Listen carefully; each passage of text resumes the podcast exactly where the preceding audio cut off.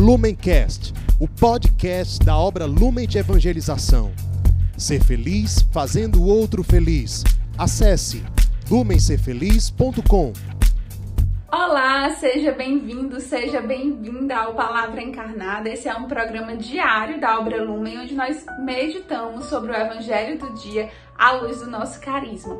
Hoje, quarta-feira, dia 2 de junho, nós gostaríamos de começar esse nosso encontro diário agradecendo a você que é membro Ser Feliz, agradecendo a você que faz a sua comunhão de bens, agradecendo a você que evangeliza por meio do Ser Feliz, agradecendo pela campanha Ser Feliz do mês de maio, onde Deus mais uma vez foi surpreendente, né? Nós conseguimos muito.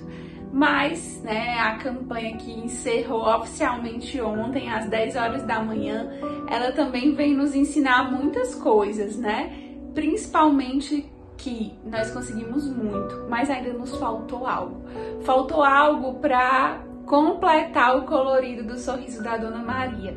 E a gente sabe que a Dona Maria, naquela imagem da porcentagem, ela representa não só a Dona Maria, mas muitos corações que podem ser alcançados.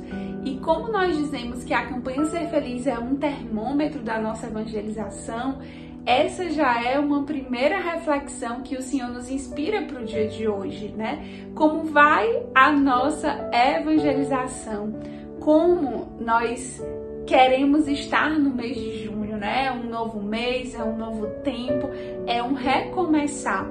E nós podemos sim decidir desde hoje nos posicionar diferente em relação à evangelização, em relação ao ser feliz, em relação à vivência do carisma, em relação a essa evangelização no carisma que precisa ainda alcançar muitos corações. Né? O ser feliz não fala simplesmente é, de arrecadação, mas de salvação. E por isso o nosso empenho nessa campanha, nesse mês que já se inicia, deve ser também em prol da salvação. E né, feitos os devidos agradecimentos e também compartilhando com você essa meditação, essa reflexão já sobre esse final da campanha do mês de maio, nós gostaríamos então de afirmar que nós continuaremos agora reunidos em nome do Pai, do Filho e do Espírito Santo para a leitura do Evangelho que está em São Marcos, capítulo 12, versículos de 18 a 27. Vamos então à leitura do Evangelho? Naquele tempo, vieram ter com Jesus alguns saduceus, os quais afirmam que não existe ressurreição, e lhe propuseram este caso: Mestre, Moisés deu-nos esta prescrição. Se morrer o irmão de alguém e deixar a esposa sem filhos, o irmão desse homem deve casar-se com a viúva, a fim de garantir a descendência de seu irmão. Ora, havia sete irmãos. O mais velho casou-se e morreu sem deixar descendência.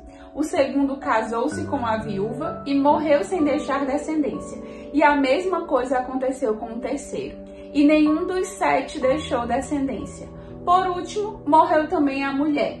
Na ressurreição, quando eles ressuscitarem, de quem será ela mulher?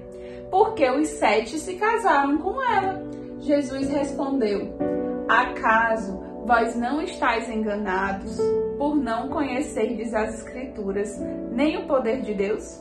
Com efeito, quando os mortos ressuscitarem, os homens e as mulheres não se casarão, pois serão como anjos do céu. Quanto ao fato da ressurreição dos mortos, não lestes no livro de Moisés, na passagem da sarça ardente, como Deus lhe falou? Eu sou o Deus de Abraão, o Deus de Isaac e o Deus de Jacó? Ora, ele não é Deus de mortos, mas Deus de vivos. Vós estáis muito enganados. Palavra da salvação, glória a vós, Senhor. Então, meus irmãos, o evangelho de hoje traz pra gente mais uma situação, parece com o evangelho de ontem, né? Em que tentaram colocar Jesus diante de uma cilada, de uma pegadinha, de uma armadilha. E os saduceus que nem acreditavam na, na ressurreição, perdão, criaram um caso totalmente fictício né? É uma situação muito improvável, né? De que sete irmãos se casassem com a mesma mulher e que todos fossem para o céu, né? Ainda, é, sem deixar filhos. E aí ficam questionando uma bobagem, como que para pegar Jesus ali na palavra. E Jesus hoje dá uma resposta muito sábia, como a que ele deu ontem sobre a moeda, né, se era lícito pagar imposto a César. E Jesus, ele nos mostra, né, nessas passagens do tempo comum, sua sabedoria em responder, né, ao que as pessoas lhe falavam. E essa sabedoria vem porque o coração de Jesus estava ali intimamente ligado com o coração de Deus. E o primeiro ensinamento, então, do evangelho de hoje é que a gente deseje e queira estar tão íntimo de Deus que a gente tem essa sabedoria do Cristo. Mas para a gente continuar entendendo o que se passou, né? Jesus afirma com muita veemência, assim, com muita certeza, né? Assim, muito objetivamente, que no céu as pessoas não terão marido e mulher. E essa é uma verdade de fé que a igreja coloca pra gente, né? Às vezes a gente fica achando que quando a gente for pro céu vai ser uma continuação dessa vida. Mas na verdade, o matrimônio, por mais que ele seja um sacramento vindo de Deus, ele é temporal, ele existe na terra. Então é até que a morte os separe. Quando os casais eles forem para o céu, né? Se os dois forem para o céu, eles lá não serão marido e mulher. É como se a gente entrasse numa dimensão onde esse amor, né, de marido e mulher, ele não é, tem nem necessidade, porque no céu nós estaríamos em comunhão plena com Deus. Então, é como se na verdade a gente nem precisasse disso, a gente nem vai sentir falta disso. Não são essas relações que estarão no céu, mas é importante a gente entender que nós seremos nós no céu, então nós teremos nossa identidade, nosso coração e a nossa mais pura essência no céu.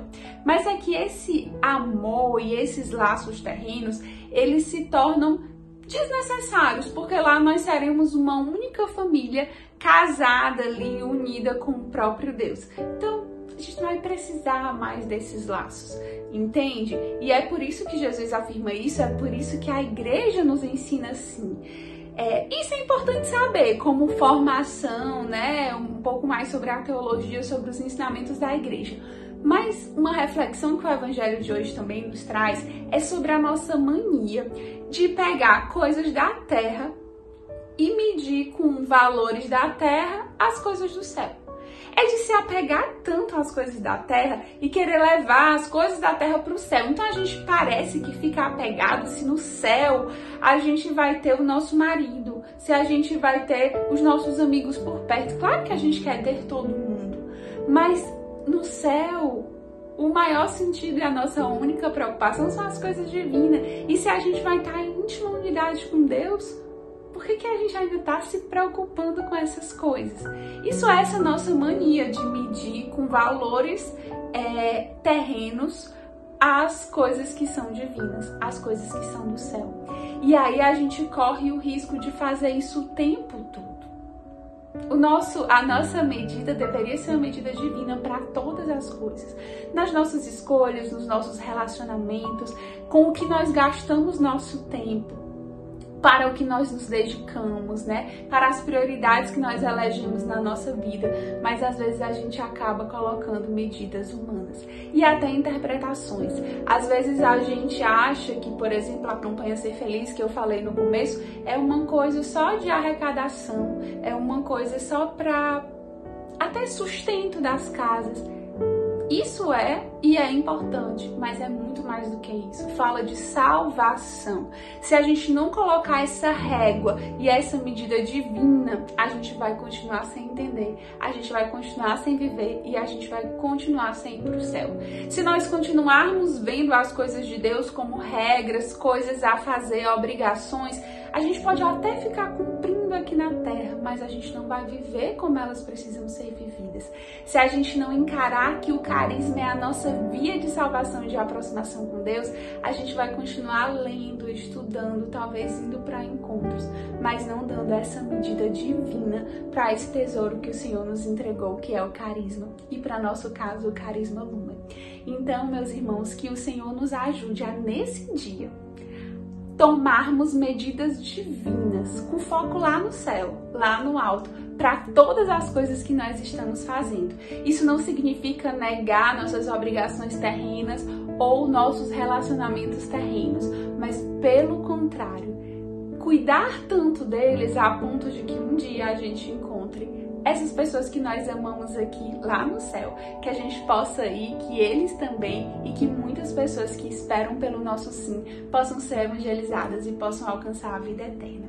Que o Senhor nos ajude nessa missão. Lumencast, o podcast da obra Lumen de Evangelização. Ser feliz fazendo o outro feliz. Acesse lumencerfeliz.com.